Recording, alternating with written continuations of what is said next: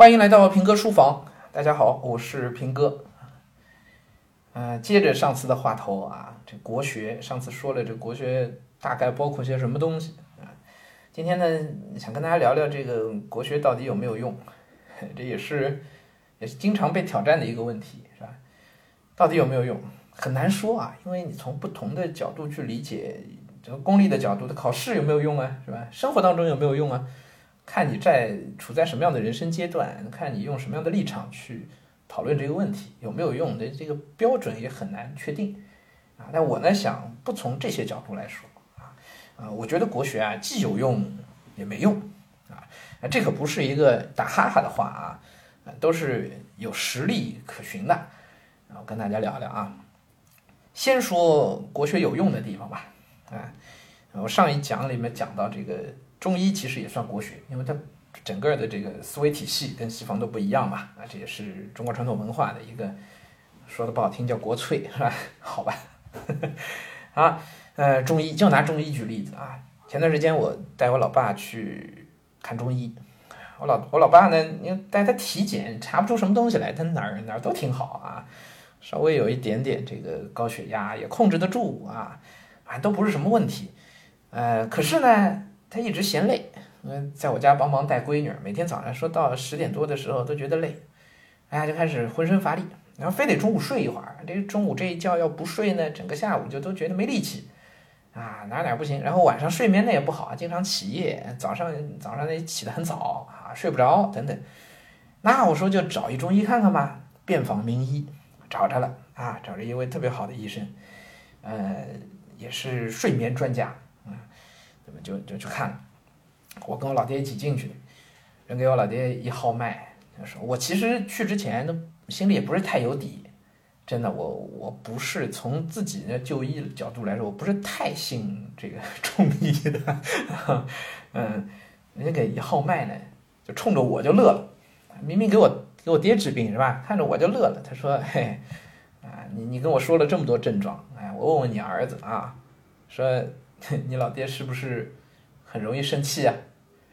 哎呦，我当时那一下，我就哎呦，对对对，太对了。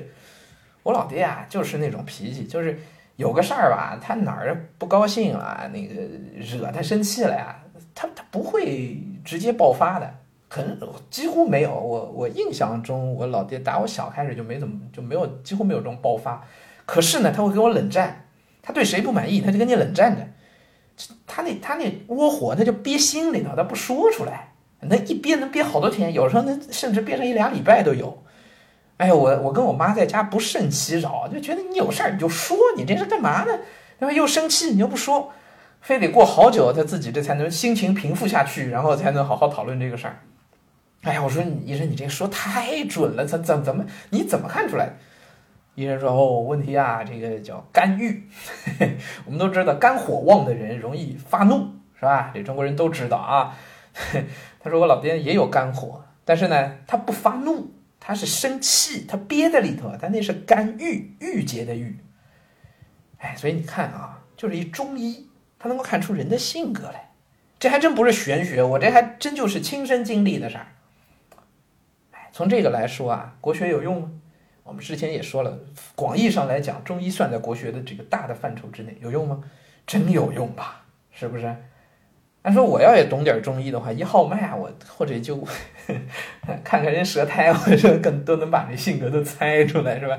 这还没用，这已经很有用了啊！那类似这样的点，其实非常非常多，在中国人的日常生活当中啊，这国学可以涉及到的面太广太广了啊！比如说啊，再举一个例子，写信。写信，我们现在都不写信了啊，那都用微信了啊。呃，你要写信的人，你肯定知道，你落款怎么写是能够看出一个人文化修养来的。很多人的落款就花一名字就完了，是吧？啊，或者呢就是什么此致敬礼，那都是五十年代以后的习惯哈。哎，中国人古人写信那个落款怎么写的？对长辈啊，对自己特别尊重的啊那些人表达敬意，我们怎么写？叫顿首某某顿首。顿首就磕头，某某顿首，所以你要给一个大学者写信，哎，某某顿首，人家一收到这信，感受完全不一样，对不对？啊，人家就知道我跟你是在一个话语体系之内的，是吧？啊，你要是给平辈写信，啊，些家书怎么写？如果不是写给父母的，写给妻儿老小的，这写给妻儿的这个家书怎么写？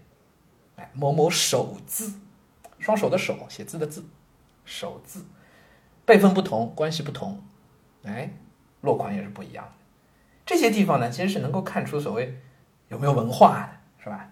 啊，我上一讲说到很多这种想要出国的这些家长们，希望自己孩子在美国生活，但是希望他能够不要忘本啊，能够看出一些嗯，能能够有一有一些保留一些中国文化。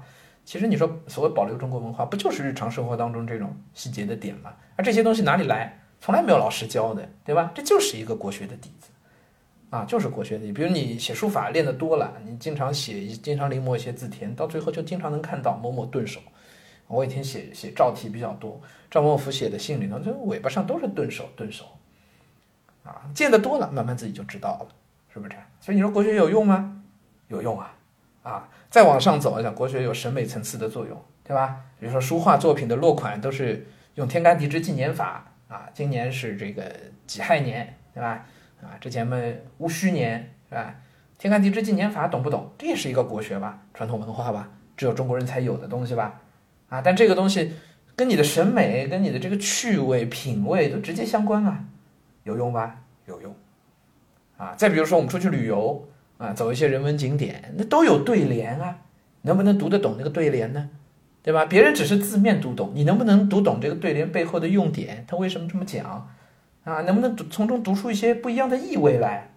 各位家长都希望自己孩子成为一个有文化的人，对吧？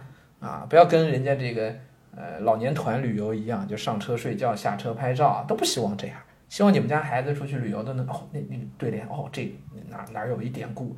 哎，什么意思？头头是道的，这些东西从哪儿积累？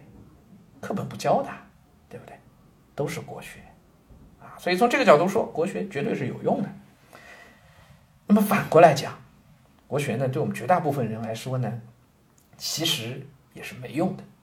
为什么这么说呢？因为我们对所谓国学知识的掌握，在现代的这个科学化的教学体系下，就是分分学科的。包括我们现代生活这么高节奏的，对吧？啊，西方文明入侵的，尤其在现在又是消费时代、商业文明，在所有这些外部环境的共同作用和影响之下呢，你要说国学还能够对我们日常生活能有巨大的作用，其实也很难，也很难。比如说我们呃，每个中国人可能都知道《论语》，也都能还可能还都能背上几句《论语》出来，对吧？或者包括唐诗，也都能背上几首诗出来。但你要说背诵能能背个几首诗，能知道个几个《论语》，知道几个孔子说的话，有用吗？其实没有用吧，对不对？你就算知道孔子讲过任重道远，孔子讲过见贤思齐，啊啊什么巧言令色，嫌疑人，那都是孔子说过的话啊。学而时习之，对吧？都都学过，有用吗？你生活当中真的能用上这个道理吗？对吧？多少人都问过这个问题，说哎，这个现实生活当中其实用不上啊。你到哪儿去用呢？你每天你可能是个做生意的，你可能是个呃这个呃创业者是吧？做互联网行业，做金融行业，那你日常的工作跟这东西八竿子打不到一块儿啊！除非你以后教育孩子，你会说啊，孩子你得背。除此之外，背完了还有用吗？生活当中你觉得根本用不上，对不对？是的，这些东西啊，生活当中真的就是用不上的。它只有在什么时候能发挥作用呢？就是你真的把这些东西化成了自己的，消化过一遍。化成了自己的人生观、价值观、行事准则，只有到这一步的时候，这些东西才是真正有用的。道理都懂，真的遇到事儿的时候，这都是两回事儿了。那有什么用啊？学了也是白学，对不对？就像人人都会背“床前明月光，疑是地上霜”，有用吗？你可能一辈子都用不着，除了小时候考试的时候，之后一辈子都用不上，对不对？但你要说它没用。哎，如果你真的能理解下去，比如说孔子讲的“巧言令色，鲜矣仁”，哎，你真的和自己的阅历结合起来了，再想想这个话很有用。如果真的把国学学进去了，哎，也是有用的，啊。所以国学的有用没用啊，我觉得还是要辩证的去看啊。如果呢，呃，是一个非常现代化的、非常全球化视野的一个人来讲的话呢？国学呢，我们很多东西呢，我觉得局限在了解的那个层面上，应该大体上也就够了，啊，也就够了。呃，如果说你确实对中国文化很有兴趣，啊，你确实已经体会过其中的一些妙处。你又是希望自己，比如说长期在中国生活下去的啊，希望能够长期在中国还能活得比较好的啊，自己也比较自在一些的啊，那我觉得国学呢还是有必要，不论哪个年龄段啊，都是有必要去学一学的啊。那当然，这个国学怎么学啊，要不要学，花多少时间啊，这里头又有一些很很现实的考量了啊。这个我们之后再陆续跟大家聊吧。啊，今天就先到这儿啊，咱们。明天书房再见。